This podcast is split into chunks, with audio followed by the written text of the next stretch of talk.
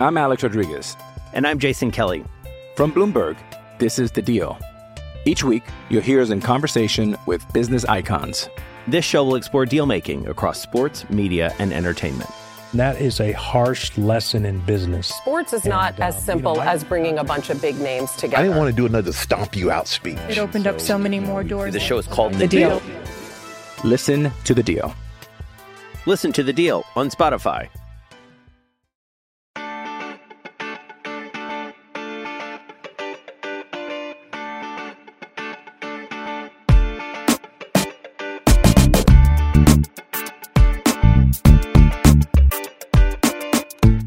Desde el bar, edición clásico de la CONCACAF. México, Estados Unidos. Señores, señores, el partido que todo el mundo está esperando.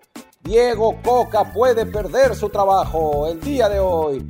En la- de la manera más ridícula posible. Solo en México podría pasar algo así. Pero en fin. Eh, yo soy Martín del Palacio y está conmigo Luis Herrera y vamos a arrancar con un tema que no es México, Estados Unidos. Pero antes que hagas presentación de todo. Así es, antes de todo, Martín, como siempre, eh, le digo a la gente de la barra del bar y los fans de Footbox que este programa lo encuentran en Apple Podcasts, Spotify, Google Podcasts y muchísimas aplicaciones más. Así que por favor suscríbanse y déjenos un review con comentario. El review, por supuesto, de 5 estrellas, como el que nos dejó Suri Torres en Spotify, que dice: Gran episodio como de costumbre. En ocasiones no concuerdo con sus opiniones, pero son de calle, de lo mejor del periodismo mexicano del fútbol. Pues ahí está. Gracias, Suri. Espero que sigan llegando más ¿Cómo, reviews. Cómo puede concordar con- no concordar con nuestras opiniones? Si son perfectas, me, siento ofendido. ¿Qué se puede hacer? Yo no concuerdo con la opinión de Suri, de no concordar con todas sus opiniones, pero se vale, se vale, ¿por qué no? Eh, vale para la polémica y también para que más gente nos escuche. Estemos, bueno, dejen el review y también alcáncenos ahí en Telegram en Desde el Bar Podcast. Y ahora sí, como decía Martín, antes de hablar de la previa del México-Estados Unidos, vamos a darle tres minutitos a un tema semi-relacionado que fue este show que está haciendo el América con el tema de su entrenador, que se quedó sin técnico hace como tres años y sigue buscando a uno. Y está la desesperación de Santiago Baños, aunque según se le vio en esa entrevista casi no amistosa que tuvo en TUDN el otro día, eh, Pero no, una no, de las no es opciones... lo que dijo Baños, ¿eh? ¿Cómo? Perdón que te interrumpa.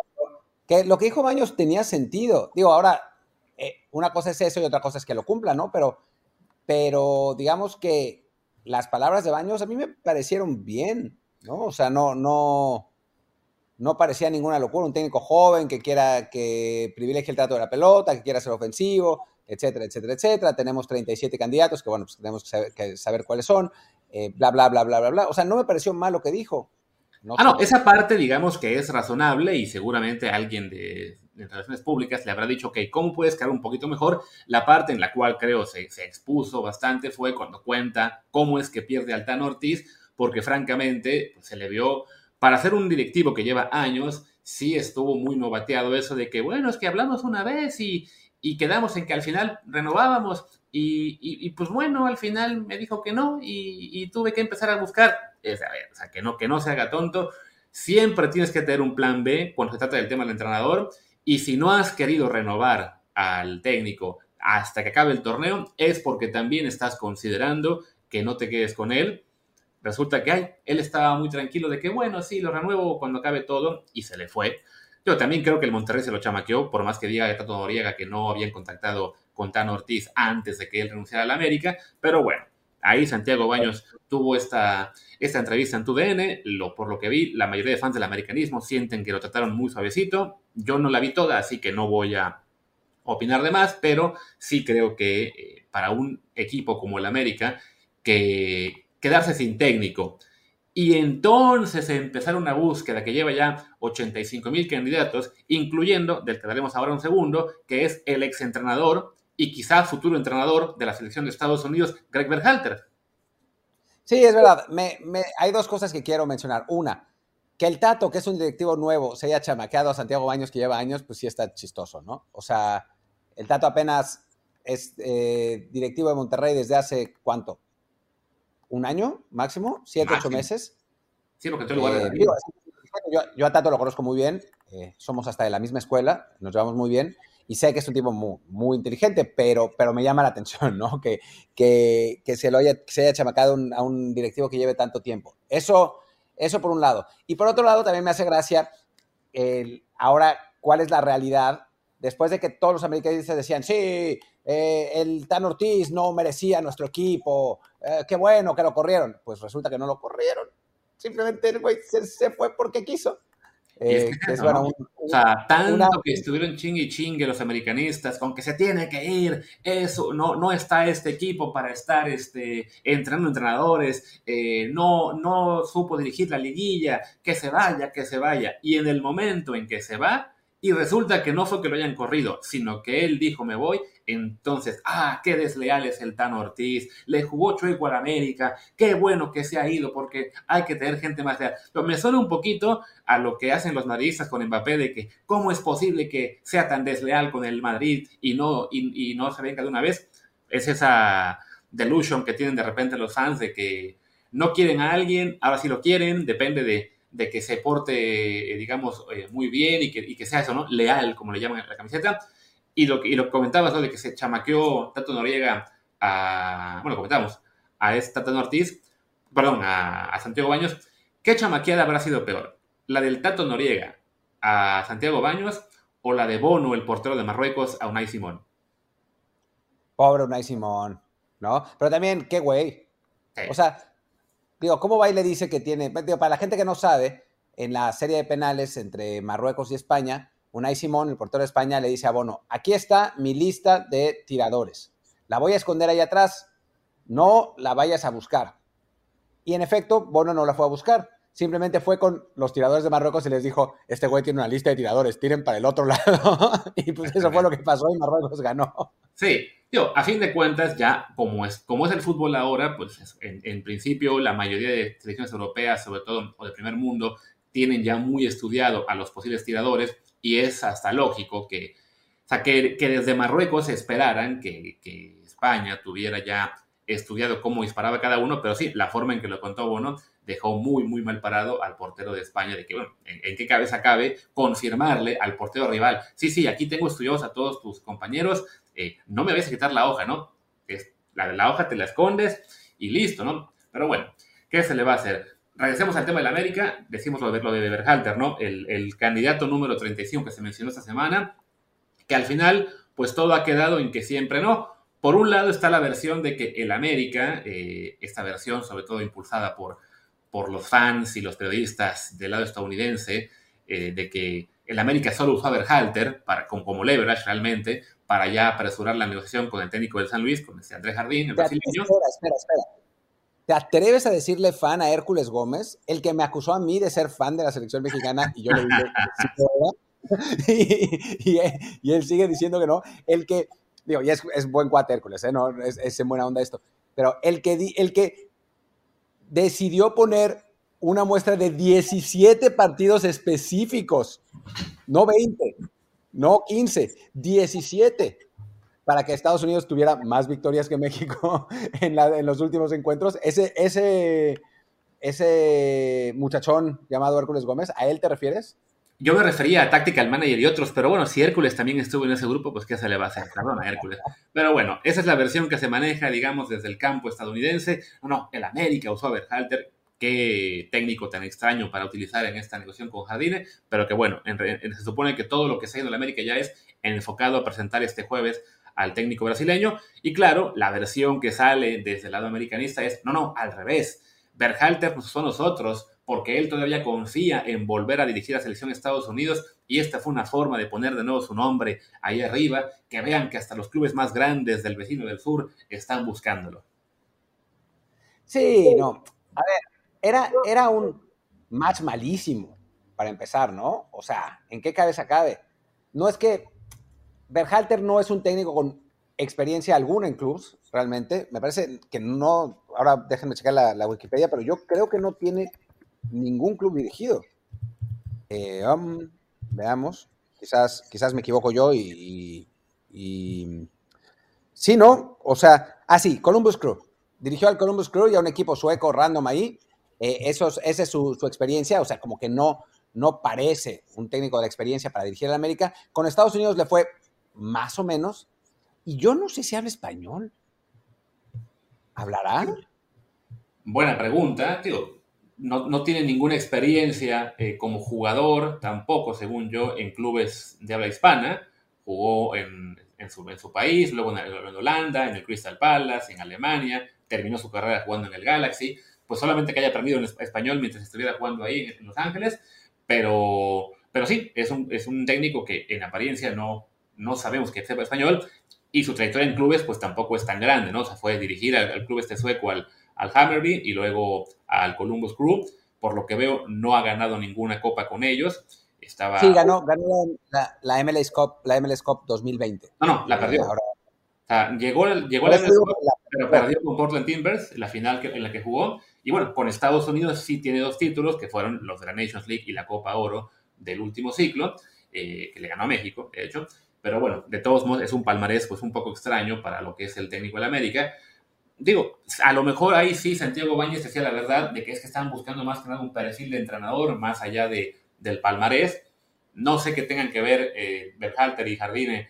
¿Cómo, ¿Cómo, se dice? El, cómo, ¿Cómo, se pronuncia? Ya debería saberlo, el, el nombre del... del es, una buena, es, una buena, pregunta. Eh, algunos le dicen Jardine y otros Jardiné, pero vamos a preguntarle a, a, nuestros amigos que hablan portugués para saber realmente, ¿no? Para no equivocarnos nosotros. Exacto, exacto. Ya, ya, llevo un tiempo dirigiendo en la Liga Mexicana, además pues, campeón olímpico, sí, se merece un poquito más de respeto en el tema del nombre, pero bueno, vamos a decir que... A ver, güey, hay, gente que sigue diciéndole a Thibaut Courtois Tibú. Sí. O sea, ¿qué, ¿qué te puedo decir? Exactamente. Pero bueno, el chiste es que parece que ya todo se está eh, moviendo hacia que él va a ser el entrenador del América después de tres semanas o no sé cuántas de búsqueda, quizá más de hecho, lo que me va a dar mucha risa es que el América va a anunciar a Jardín como su nuevo entrenador y menos de 24 horas después el San Luis va a tener a su reemplazo.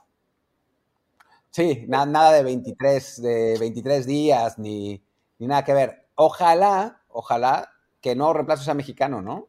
O sea, sí. que le den chance a algún, algún entrenador de esos que, que tienen buena pinta. A Bucetich. Que, no es imposible. La triangulación es nada más.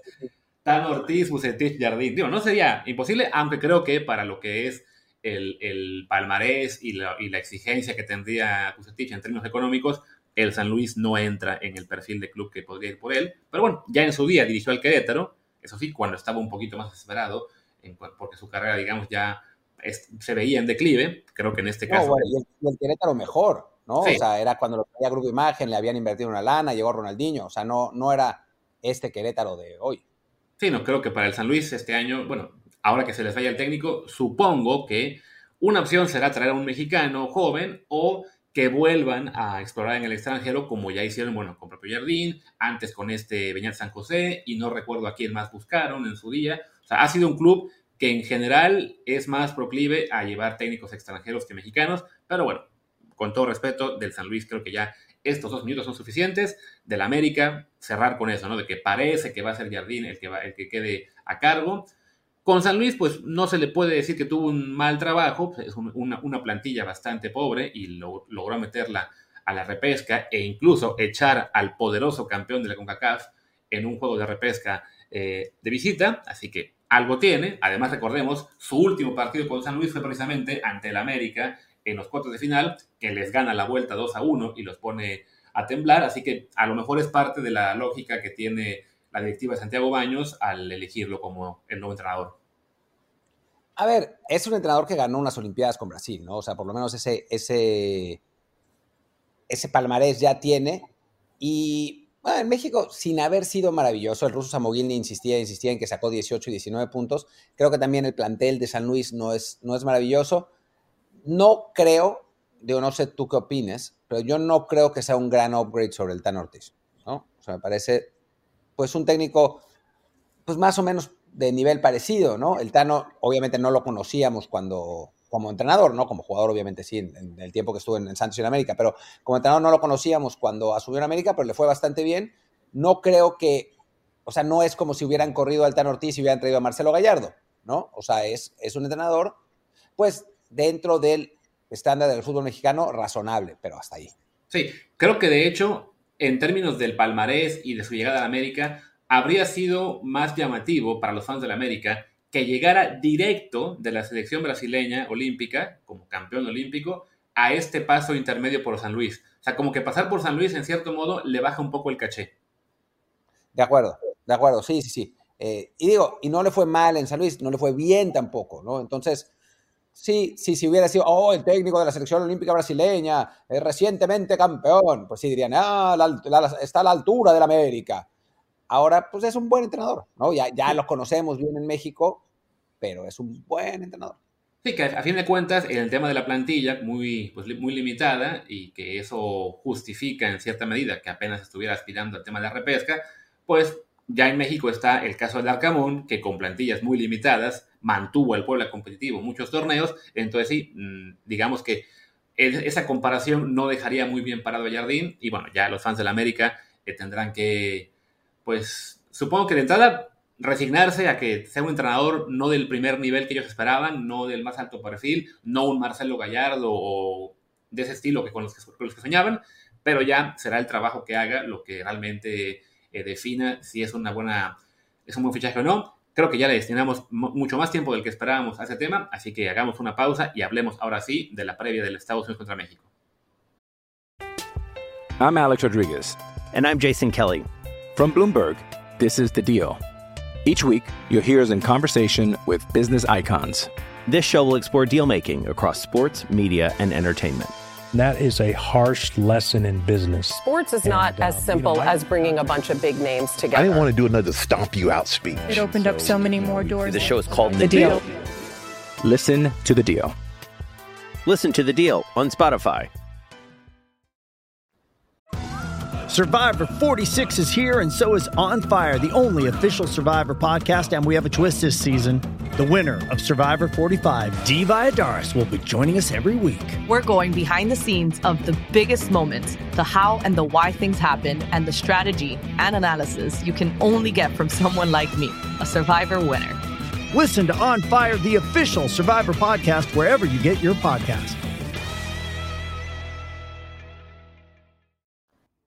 Y bueno, vamos, vamos con, el, con el partido de, la selección, un partido, pues que solo porque estamos en México y, es, y México es un país muy particular, esa es la realidad, eh, es un partido decisivo para el entrenador en turno, ¿no? O sea, en este partido, no es que Coca se juegue su continuidad en este partido, pero tiene, digamos, dos match balls, por decirlo de algún modo. Es, gana este torneo o gana la Copa Oro. Si no gana uno de los dos, se va. Entonces, pues sí es un poco loco, la verdad, verlo así, porque pues no lleva ni cuatro meses en el cargo, ¿no? Y, y- bueno, para que un entrenador entienda, digo, para que un plantel entienda la idea de un entrenador se necesita, un plantel de selección, ¿eh? no de club, eh, se necesita mucho más tiempo. Así que, no sé, es, sí, México, ¿qué, qué- qué puedo decir? Sí, des- desafortunadamente para Diego Coca, al haber llegado él tras la era Tata Martino, que dejó pues muy rotas las relaciones de la afición con, con la selección, a, a la prensa en general, no toda, pero buena parte, también en modo destruyamos todo, critiquemos todo, porque a fin de cuentas es lo que va a dejar más rating, y una federación muy dividida en la cual dije- al final dijeron que hicieron todo por consenso, pero al menos en el tema de la selección es claro que quedó el candidato de Grupo Orlegui y por ahí pues el Grupo Pachuca y sus aliados no están con eso muy contentos. Eh, pues llegó en, un eh, ambiente muy enrarecido y desafortunadamente para él, pues sí, con resultados hasta ahora bastante mediocres, sobre todo porque en la Nations League ese partido que empata con Jamaica en casa y que es además el resultado que nos manda a jugar contra Estados Unidos, pues le, le quitó ahí sí eh, mucho del, pues no, digamos, no es la luna de miel, pero por lo menos el crédito que pudo haber tenido un poquito más alto de que si le ganaba Jamaica, nos tocaba la final, no me acuerdo contra quién hubiera sido, en ese momento no recuerdo cuál era la combinación de resultados, quizá era Panamá, y claro, ya por lo menos el tener más seguro o más tranquilo el pase a la, a la final contra Estados Unidos habría sido, bueno, pues ahí vamos, ¿no? No se sentiría tanto como obligación, pero va de entrada. Y, bueno, y recordemos que antes de eso había tenido un partido contra Surinam bastante flojo también, pues sí, no, no hay con, con él mucha buena voluntad ni del público ni de la prensa. La federación estará buscando, claro, pues desviar la atención a cualquier crítica. Y sí, ahora Coca se juega en esos partidos, sea la Nation League y la Copa Oro, el justificar su permanencia. Sí, que es, eh, insisto, muy raro. Aunque después uno ve la alineación que va a poner mañana y dices, "Ay, no sé, ¿no? O sea, tiene sus razones y seguramente si estuviera aquí Ramón Raya nos las diría y, y seguramente nos terminaría por convencer, porque bueno, él los ha visto entrenar, eh, hay jugadores que llevan ya un rato más largo con él, entonces pues están más acostumbrados a su idea, em, pero, pero sí es una alineación que, o sea, yo, yo ayer saqué una columna con la alineación que a mí me gustaría ver, digo, y obviamente siempre partamos de que los técnicos saben más que nosotros, ¿no? O sea, nosotros pensamos como periodistas, como aficionados, como, como lo que somos, ¿no? O sea, a final de cuentas, pero ellos son los que tienen la experiencia y los que trabajan con el grupo eh, día tras día y, saben más, ¿no? Igual, a mí la verdad es que no me encanta por muchas razones que ya, ya comentaremos. y, y sí, es verdad que en México es lo que hay, no hay muchísimo más, pero dentro de lo poco que tenemos, pues quizás sería bueno buscar otras cosas. En fin, ya, ya hablaremos de la, alineación. A Luis le había parecido bien, eh, pero, pero bueno, hablemos, hablemos. Pues a ver, de entrada vamos a ver la alineación que ya filtraron anoche. Ahora sí, es- esta vez los insiders parece que ya consiguieron por fin a sus topos. Eh, curiosamente, hace unos días hablaba, eh, publicaba Gibran Araige una foto con Kevin Álvarez preguntándose, ¿y, ¿y qué le estaré diciendo yo? Y creo que yo acerté cuando le dije que estaba buscando al topo que le diera las alineaciones, porque ahora sí, ya por fin encontró eh, ese 11 inicial, que en teoría va a ser con Memo Ochoa en la portería, en la central con eh, Israel Reyes, César Montes y Víctor Guzmán, como carrileros Jorge Sánchez y Jesús Gallardo, en la media cancha Luis Chávez y Edson Álvarez, y arriba Uriel Antuna, Orbelín Pineda y Henry Martín. Así es, una alineación que yo insisto, a mí no me, no me gusta mucho, si somos absolutamente sinceros. Eh, yo esperaba otra cosa, esperaba a Santa. Jiménez. Vamos línea por línea y así vamos debatiendo. Digo, la portería creo que estamos, los recuerdo que Ochoa iba a ser titular sí o sí. Los carrileros, si, es- si alguien a estas alturas, después de la lesión de Acevedo y de lo que pasó con Maragón, no está de acuerdo, es que, es que ya ne- necesita hacérselo ver, ¿no? Necesita ir a terapia. urgente. Seguirán diciendo que falta Rodolfo Cota porque es el portero campeón de CONCACAF. Pero bueno, igual, los carrileros que van a ser Jorge Sánchez y Jesús Gallardo, más allá de que Jorge no termine de convencer a muchos, es en este momento el titular. Creo que Julián Araujo eh, no puede ser ahora el- el- la, la opción A por el, por el mucho tiempo que lleva de inactividad, es, es muy complicado. Le pasó por, con el Barcelona en ese debut en Japón, de que arrancó muy mal y ya poco a poco se fue estableciendo. Entonces, él sí creo que quizá en la Yo Copa tenga minutos. Y bueno, y por izquierda, Gallardo de plano, ahí sí no hay cómo sacarlo del 11. Yo difiero de esa opinión. Yo creo que tendría que haber sido Julián Araujo. O sea, los partidos que jugó, que jugó con selección, incluso estando parado, los jugó bien, los jugó mejor que Jorge. O sea, y no es que los rivales hayan sido muy diferentes, o sea, no es que estemos jugando, eh, jugando un partido contra Francia o contra, contra Alemania, ¿no? O sea, digo, seguramente lo meterá en el, en el segundo tiempo, pero yo creo que, que no era perder demasiado haber puesto a Julián Araujo por la inactividad. Por el tiempo que ha tenido entrenando con él, entonces lo entiendo mejor. O sea, ahí sí, porque me acaba de llegar. O sea, no, no es que no es que lo haya tenido todo este tiempo. Recordemos que estuvo con, con Barcelona jugando, además en Japón. O sea, pero en cuanto a inactividad, te digo, hemos visto ya a Jorge Sánchez jugando con el Tri, con esa inactividad, y haciéndolo mejor que, perdón, Jorge Sánchez, a Julián Araujo, y haciéndolo mejor que Jorge Sánchez. Así que. Sí.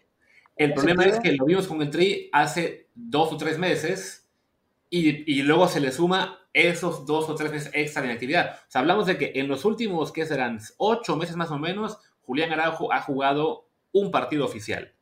Y el amistoso con Barcelona contra el Vissel Kobe y el de México, ¿qué, qué fue? Creo que también jugó con México el partido de, ¿qué fue? Contra Estados. Unidos, el, el Molero, ¿no? Entonces sí siento, sí siento que es realmente muy, muy poco ritmo de partido. Además, lo que comentas, ¿no? De tener este, de haber llegado apenas a los entrenamientos. Jorge, por lo menos, ya tuvo chance de jugar ante Camerún. Y bueno, Kevin no está en esta lista, así que no era opción. Pero bueno, creo que, aunque debatible, puedo entender por qué Coca y casi cualquier entrenador eh, se la hubiera jugado con el jugador que está en más ritmo. Sí, insisto, yo no, no soy muy fan de eso, pero, pero ok, ok, ok, partamos de ahí. Después Luego- está el, el tema que para mí es más complicado, que es el de la central, pero bueno, vamos ahí. Digo, están Israel Reyes, César Montes y Víctor Guzmán. Deja en la banca a Johan Vázquez y, bueno, básicamente a él, aunque también Luis Romo podría jugar en esa posición. Es que, francamente, o sea, dejar al jugador que tenemos de Serie A, o sea, ¿qué le ha hecho Johan Vázquez a los técnicos que no lo quieren poner? Sí, es, es una buena pregunta. Quizá Ramón nos la pueda contestar otro día, porque de plano le están poniendo la vara muy, muy alta a él, ¿no? Está bien que Víctor Guzmán ha tenido un gran torneo eh, con el Monterrey, que, es un jugador de muchísimo potencial. A lo mejor dentro de un año es él quien también está en Europa y, y empezamos a decir así, también tiene que ser titular fijo, pero sí, sí llama la atención que en una en un partido, sobre todo contra jugadores que prácticamente todos están en Europa, pues que a uno de los pocos que tenemos nosotros allá lo dejes en la banca. Para mí es, es increíble. Y después, a ver, Israel Reyes tuvo una buena temporada en América, pero hasta ahí. O sea, no es que haya sido decisivo, ni, ni enorme, ni, ni, una de las figuras del equipo. Hasta ahí. Digo, no sé. O sea, yo en todo caso, además, no es ni zurdo.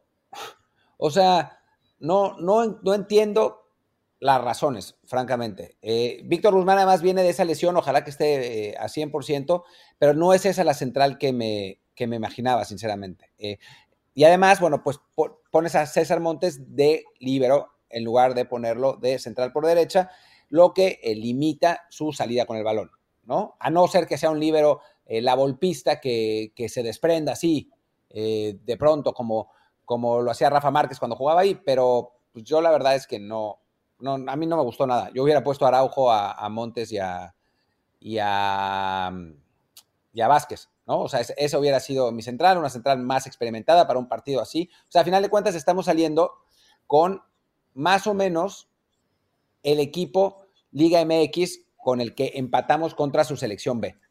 Más o menos, o sea, con algunos cambios. Sí, que bueno, Araujo, recordemos, lo dejó fuera de esta lista, está completamente borrado para lo que es Nations League y Copa Oro, tampoco está Héctor Moreno, eh, y sí, se quedó únicamente con cuatro centrales, más Romo y Edson que podrían jugar en esa zona si fuera necesario, pero sí llama también atención lo que comentas de que no pone a ningún zurdo, siendo Johan el único, siendo además el que está en Europa, ya con dos años en la Serie A, más allá de que esté en, equipos que hayan descendido, pero bueno, sí, el rodaje que lleva llama la atención que no sea suficiente para dejar en la banca, sea Israel o sea Víctor Guzmán. Para mí, ese es el puesto donde sí más cuestionaría el, el, a quién puso. Quizá también es un poco como lo que hablamos ahora con Julián, ¿no? Que porque acaba de llegar, pues se la quiere jugar con jugadores que llevan más tiempo trabajando. Aquí sí creo yo que eh, en detrimento de un jugador que está jugando en una liga de mucho mayor nivel. Sí, yo, yo la verdad es que no lo entiendo y no me, pone de buenas. Pero bueno, vayamos si quieres con, con la media cancha. Dime, ¿quiénes están? Están Edson y Luis Chávez. Creo que ahí sí no tenemos nada que discutir. No. Está facilito, esos, son los que, los que tenían que estar y, nada más. Aunque Luis no, no ha estado en su mejor momento en estos últimos días, pues sí sigue siendo mejor que cualquiera de las otras opciones. Así es. O sea, se quedan en la banca Charlie Rodríguez, que además no ha estado jugando por el centro últimamente. Se queda también en la banca Sebastián Córdoba, Luis Romo y bueno, básicamente ellos. Y bueno, adelante estarán, en teoría por bandas, Uriel Antuna y Orbelín Pineda, que pues tampoco es que hubiera mucho más de dónde elegir.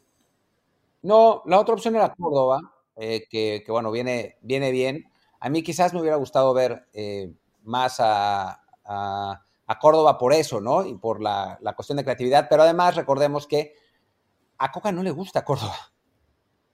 O sea, en Tigres lo, lo borró, ¿no? Después Córdoba sin él, pues jugó a tan buen nivel que, que se ganó este llamado, dicen por ahí las malas lenguas, que yo no puedo asegurarlo francamente, que es una imposición de los directivos, ya sabemos cómo es este asunto en México, que pues, ya cuando, cuando un periodista no entiende bien qué pasa, dice, oh, imposición de los directivos. Pero bueno, en fin, el caso es que, que pues, no lo va a poner, y, bueno, fuera de eso, pues sí, sí se entiende, ¿no? También llama la atención eh, lo de Alexis Vega, aunque por lo que estaba leyendo tiene un problema en la rodilla y no está 100% bien. Sí, bueno, ahí la otra alternativa era Ociel Herrera, que ya jugó en ambos amistosos y no lo hizo muy bien, así que no, no tenía mucho, mucho sentido pensar en que él fuera a jugar. Y bueno, a fin de cuentas, hablamos de que Antuna ha sido de los jugadores más consistentes en este arranque de la, de la era Coca, que Orbelín Pineda viene de una muy buena temporada en Grecia, que fue titular en el último partido en el Mundial y lo hizo bastante bien. Entonces creo que de lo que hay, sobre todo considerando que no están ni Tecatito ni Chucky Lozano, era lógico contar con ellos. Y bueno, adelante, polémica sí, con Henry Martín por encima de Santi Jiménez. Sí, basta ya, basta ya. O sea, ese es otro. ¿Qué tiene que hacer Santi para que pueda jugar? ¿No? O sea, basta. Pones dos centrales sin experiencia en Europa, jóvenes, eh, en tu alineación por encima de jugadores veteranos, pero en el ataque no. En el ataque juegas con el veterano de Liga MX. Yo la verdad es que no lo entiendo. No lo entiendo. ¿Qué? O sea, ¿qué más tiene que hacer Santi para poder ser titular en la selección? Pues crecer unos 5 o 6 años más y que haya un joven atrás de él al cual queramos titular. Pues algo así, porque o sea, no, no se ve cómo. Y sí es verdad que Henry tiene, es un poco más asociativo, pero un poco más asociativo. No es que sea el jugador más asociativo de la historia, ¿no? O sea, no es, no es un, un futbolista que digas, ah, bueno, Raúl Jiménez en sus mejores tiempos, Slatan, ¿no? Es un jugador bien. O sea, pero hasta ahí no sé por qué la manía de no usar a Santi Jiménez. Es, es rarísimo. ¿No? o sea, le, pasó, le, pasó en el, le pasó en el Mundial que, bueno, había alguna, eh, algún descargo porque era muy joven y pues todavía no estaba en este momento de forma increíble en Feyenoord. Em, le pasó en los, le pasa en los amistosos cuando, cuando hay que jugar con el titular, eh, juega Henry Martín. O sea, ¿qué necesita hacer Santi? No entiendo.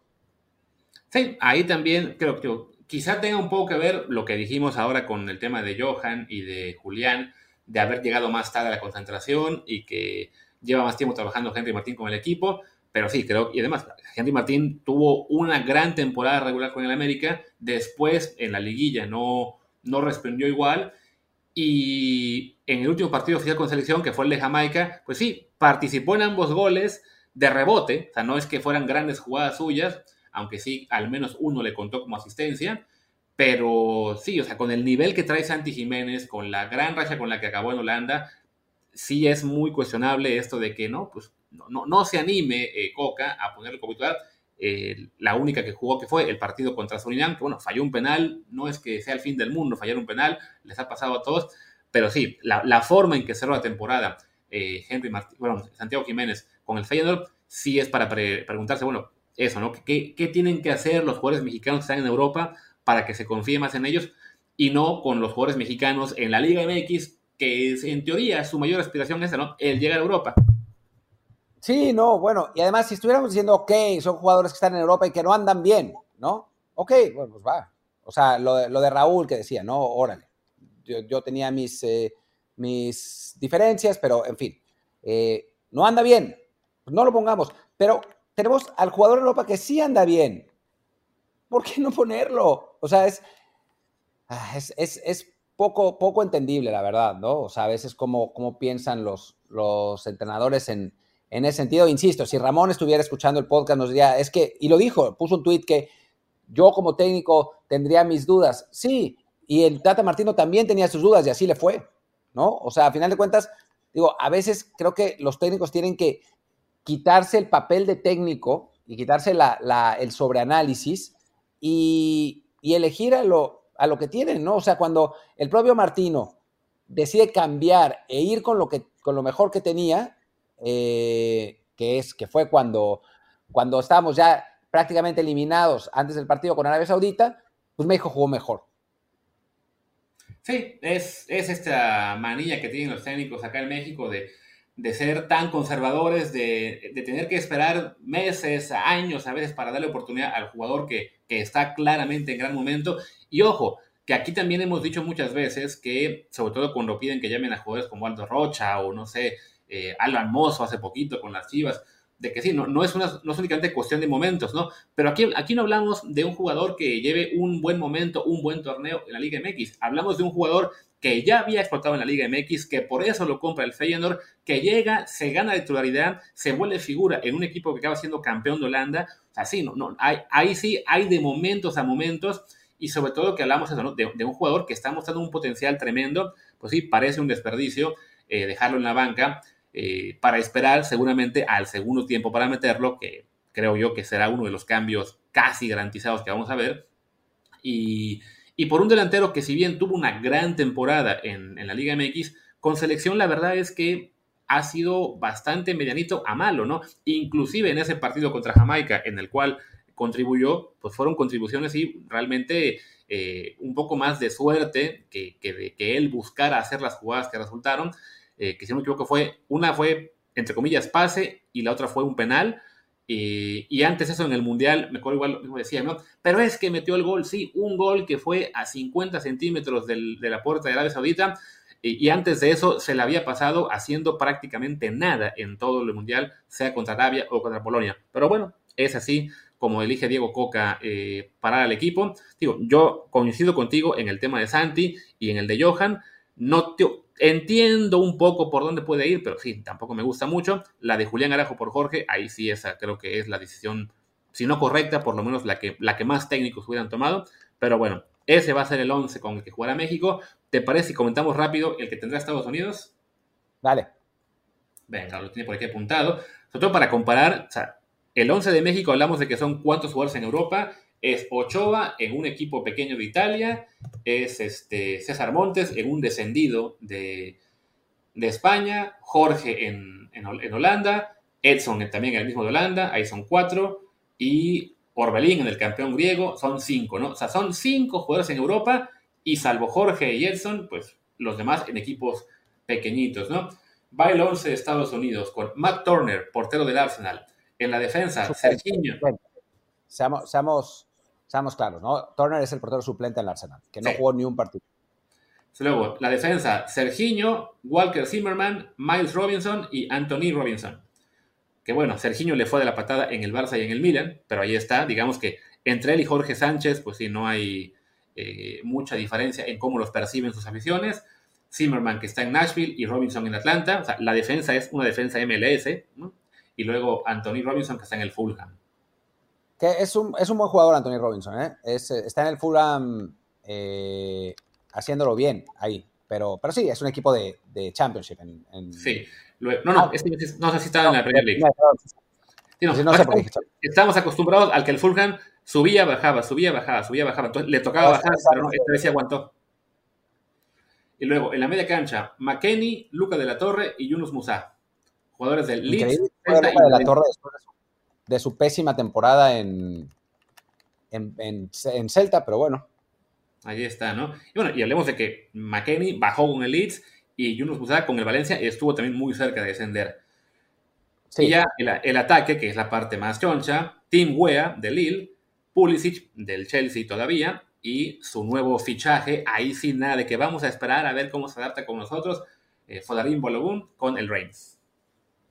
Llama la atención que no juegue Joe Reina, ¿no? Eh, tanto, tanto se ha hablado y tanto se ha dicho de lo de, de, lo de Giovanni Reina en Estados Unidos con la polémica y etcétera.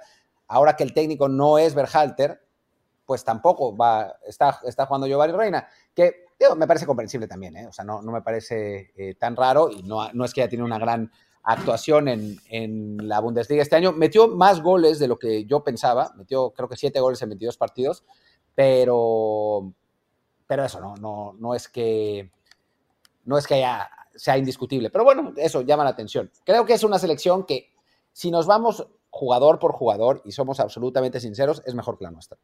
Sí, o sea, habrá quien, habrá, habrá quien pueda puntualizar, bueno, pero McKenny descendió y Musa también estuvo a punto. Sí, también de los nuestros hubo algunos que descendieron, o, los que fueron campeones, este, lo fueron, el, bueno, el, que va a jugar, que es Orbelín, pues fue en una liga de menor nivel, el que lo hizo en una liga de mayor nivel va a estar en la banca, o sea, es, sí, es eso, ¿no? El hombre por hombre, la verdad que creo que sí es un poco favorable a ellos, sin que sea completamente disparejo, en principio, donde México puede equilibrar o incluso darle la vuelta es en el tema del entrenador, porque bueno, tenemos a un técnico que aunque apenas está empezando, pues es un técnico que ya ha sido campeón en México con cierto palmarés, que, está ahí, vamos a decir, por, por méritos y porque lo eligió eh, por consenso, aunque sea obligado a la federación, y el técnico de Estados Unidos es quien era el asistente del interino, o sea, literalmente, ¿no? O sea, dejaron ir a Berhalter tras el Mundial y toda la polémica que hubo con los Reina, se pusieron a buscar así al estilo del América, pero a lo grande, ya llevan ahí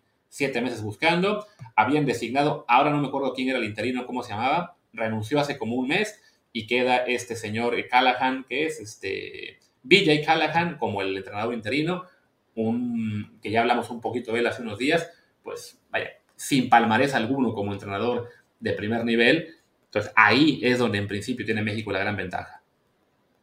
Sí, ahí tendría que ser, ¿no? Y ahí tendría que, equilibrar el, equipo mexicano.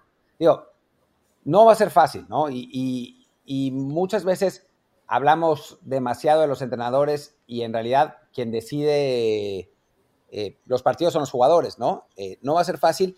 Creo que México tiene una, una posibilidad para de, ganar este partido y sería muy bueno para tranquilizar el ambiente. Eh, digo, somos capaces de ganar este y después perder la final con Panamá, pero, pero, pero creo que sería bueno para, para tranquilizar el ambiente, para hacer las cosas mejores, pero también no sería nada extraño que nos ganaran ellos. O sea, en este momento la verdad es que nos han ganado últimamente, tienen el la ventaja psicológica sobre nosotros, esa es, esa es, la realidad, nos han ganado tres de los últimos cinco, em, y, después, pues tienen un mejor equipo, ¿no? No un muchísimo mejor equipo, pero es un mejor equipo. No es la generación de oro que les va a dar el título mundial en 2026, como decían los, los gringos y mexigringos, pero es un equipo que hoy está ligeramente mejor que nosotros. Así es. Digo, la verdad es que o en el pronóstico quizá nos vamos a animar a decir que gane México, pero no hay forma de dar una garantía, no es un partido fácil, eh, por todo lo que ya hemos hablado. Eh, es además por el tema de la presión, ¿no? Estados Unidos pues ya se quitó prácticamente toda la presión, primero con el tema del entrenador, al ser un interino, un asistente interino, y luego también que ya para la Copa Oro ya anunció a un plantel B, básicamente con jugadores de la MLS, como el que ganó la de hace dos años. Entonces, para ellos es si ganamos, qué grandes somos, si perdemos, fue por esto, ¿no? Ya hay una razón ahí detrás. Y en cambio con México es, si ganamos, no tiene ningún mérito porque hay que ganar siempre, y si perdemos, pues fuera coca. Entonces sí, ese elemento de presión no solamente está sobre el técnico, sino también sobre los jugadores que pues están conscientes del entorno, ¿no? Creo que en general, bueno, esta Nations League en realidad, y bueno, y todo el verano de Comacaf está puesto para que Canadá eh, mantenga ese primer lugar que tuvo en la eliminatoria y se lleve al menos una copa, porque ellos, al menos en Nations League, sí van con su equipo bueno. No sé Copa Oro qué van a hacer, pero bueno, de eso ya podemos hablar. Ojalá mañana, en caso de que México le gane a Estados Unidos. Sí, eh, lo vamos, vamos a, platicar. Todavía Canadá le tiene que ganar a Panamá. Panamá nunca es un equipo fácil, ¿no? O sea, no, no es un equipo al que golees ya desde hace mucho tiempo. Y, y creo que los, los panameños también, digo, los canadienses también están un poco demasiado crecidos con su, con su selección, ¿no? O sea, como que, digo, están en plan de, ah, somos los mejores de CONCACAF y sí, ganaron la eliminatoria, pero después en el Mundial les fue de la patada. Entonces, eh, no es, eh, no me parece tampoco descabellado que Panamá le gane a Canadá. Eh, dicho, hay que decir otra cosa del México-Estados Unidos, que es que otra vez jugamos allá. Y sí, pueden decir misa y de que va a haber muchos mexicanos, pero no es lo mismo. o sea, no es lo mismo. Eh, jugar de visitante tantas veces contra un rival así, pues creo que no es ideal. Sabemos por qué lo hacen y, bueno, se entiende la parte económica, pero también es, o sea, dejemos claro que es otro partido vital de visitante. Sí, hablamos aquí ahora de que se va a jugar en Las Vegas, en el estadio de los Raiders, pues para meter ahí, no sé, son 60 mil, 70 mil personas que van a pagar todos sus buenos dólares y eso le da siempre esa pequeña ventaja a Estados Unidos, más allá de que sí, de que seguramente habrá muchos mexicanos, bueno, en este caso uno pensaría que no va a ser tal eh, proporción porque pues, va a Panamá, va, a Canadá también a jugar en esta misma fecha. Eh, habrá seguramente estadounidenses ahí en, Las Vegas que quieran ver su selección, entonces no, no será como esos partidos de repente en California, que, que sí es una proporción mucho mayor a, a favor de México, pero sí, esa es uno de que siempre se juega allá, pues le da, inclina un poco la balanza, aunque no tenga que ser decisivo, ¿no? Apenas ayer Croacia le ganó a, Países Bajos en Países Bajos el partido semifinal de la Nations Europea, ¿no? Y bueno, creo que ya con eso podemos ir cerrando este episodio que creíamos cortito, pues como siempre no lo fue, y ya mañana regresamos a hablar de lo que haya pasado en este encuentro y de lo que será para Martín la visita al torneo de Toulon, donde esperemos que México le gane a Francia. Sí, ojalá. Yo me toque ir a Tulón. Hubo, dudé si ir a Tulón o, al otro partido, ¿no? Porque de pronto México juega dos partidos a la misma hora contra la selección francesa, contra dos selecciones francesas.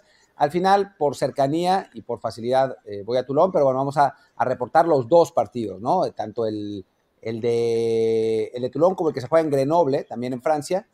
Eh, y, bueno, a, ojalá que a México le vaya bien en ambos. Creo que tiene muchas más chances en el de Toulon. El de, el de Grenoble es contra una selección que es, es un buen equipo. Este, este francés es el que se está preparando para jugar el europeo.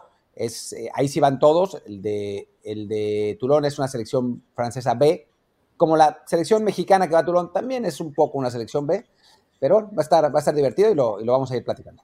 Así es. Y además, bueno, la, selección mexicana que va a estar en Grenoble tiene a Gerardo Espinosa, que es el técnico bueno, mientras que Chabrán es el técnico B. Ah, que nos corregían, que ayer mencionamos que Espinosa no había dirigido en primera, sí tuvo ya chance con el Atlas, pero fue un antes Atlas, ¿no? ¿Cómo? Que un ratito en Atlas, ¿no? Sí. Exactamente. Sí, además unos cuantos partidos. No fue antes, digamos, de que ya llegara toda esta eh, revolución. Bueno, creo que ya estaba Orlegui, pero apenas estaban empezando. Y bueno, pero ahí, ahí está la corrección que nos había mandado por Twitter. Y ahora sí, despidamos. Yo soy Luis Herrera, mi Twitter es arroba LuisRHA. Yo soy Martín del Palacio, mi Twitter es Martín TELP, el del podcast es Desde el Bar Pod, Desde el Bar POD, el Telegram es Desde el Bar Podcast, ahí estamos hablando sobre distintas cosas. Y bueno, pues nos vemos mañana, ojalá, ojalá que de buen humor. Y no, bueno, pues perdimos, pero bla, bla, bla, bla, bla, bla. Ojalá que de buen humor. Así es, hasta mañana. Chao.